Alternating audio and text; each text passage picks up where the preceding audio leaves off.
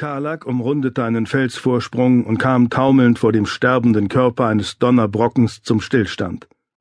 Die gewaltige steinerne Bestie lag auf der Seite, die rippenähnlichen Ausbuchtungen in der Brust waren gebrochen und gesplittert. Das Ungeheuer erinnerte entfernt an ein Skelett und hatte unnatürlich lange Glieder, die aus den granitenen Schultern sprossen. Die Augen leuchteten als tiefrote Flecken aus dem speerspitzenartigen Gesicht, so dass es aussah, als brenne ein Feuer tief im Innern des Steins. Doch allmählich verblassten sie. Auch noch nach all den Jahrhunderten erzitterte Karlak unwillkürlich, wenn er einen Donnerbrocken sah. Die Klaue des Untiers war genauso lang wie Karlak selbst. Von solchen Klauen war er früher schon getötet worden, und es war keinesfalls angenehm gewesen. Selbstverständlich war der Tod nur selten angenehm. Er schritt um die Kreatur herum und nahm vorsichtig seinen Weg über das Schlachtfeld. Die Ebene war von missgestalteten Felsen übersät, natürliche Steinsäulen ragten überall um ihn herum auf, und unzählige Leichen lagen auf dem Boden. Nur wenige Pflanzen gediehen hier. Die Steinklippen und Hügel trugen zahlreiche Wunden. Einige waren zerschmettert und wiesen tiefe Löcher auf, dort hatten die Wogenbinder gekämpft. Seltener kam er an merkwürdig geformten, schartigen Höhlungen vorbei, dort hatten sich Donnerbrocken aus dem Stein befreit, um sich in den Kampf zu stürzen. Viele der Leichen um ihn herum waren menschlich, einige hingegen nicht. Blut mischte sich, rot, orange, violett. Obwohl sich keiner der Körper regte, hing ein undeutlicher Nebel aus Lauten in der Luft, Schmerzesstöhnen, Kummerschreie. Es klang nicht nach einem Sieg.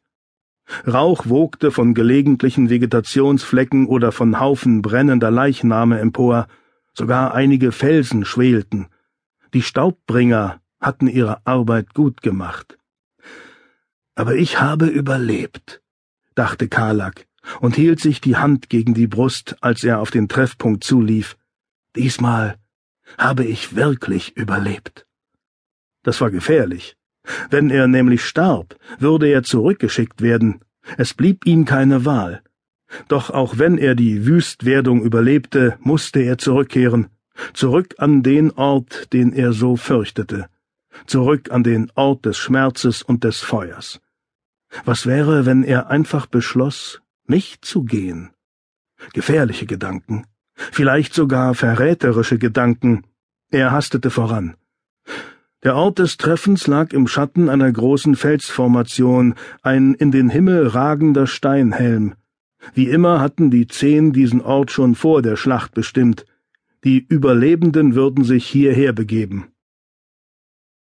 Seltsamerweise wartete nur einer der anderen auf ihn. Es war Jetzrien. Waren die übrigen acht denn allesamt gestorben? Das war schon möglich. Die Schlacht war diesmal so wild gewesen, eine der schlimmsten, die er je erlebt hatte. Der Feind wurde immer hartnäckiger. Aber nein. Karlak runzelte die Stirn, als er an den Fuß des steinernen Helms trat. Sieben großartige Schwerter standen hier voller Stolz, waren mit der Spitze in den Boden gerammt worden.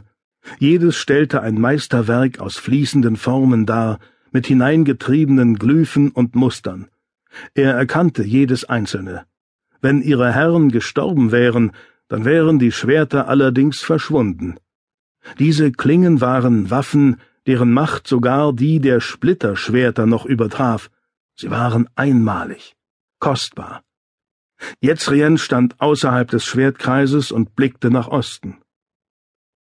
Jetzrien! Die Gestalt in Weiß und Blau warf ihm einen Blick zu. Selbst nach all den Jahrhunderten wirkte Jetzrien noch immer wie ein junger Mann, der kaum sein dreißigstes Jahr erreicht hatte. Sein kurzer, schwarzer Bart war sauber geschnitten, aber die einst so kostbare Kleidung war nun angesenkt und blutbespritzt. Er verschränkte die Arme hinter dem Rücken und wandte sich Karlak zu. Was ist los, Jetzrien? fragte Karlak. Wo sind die anderen? Fort, Jetzriens Stimme klang ruhig, tief und majestätisch. Obwohl er seit Jahrhunderten keine Krone mehr getragen hatte, war sein königliches Betragen doch geblieben.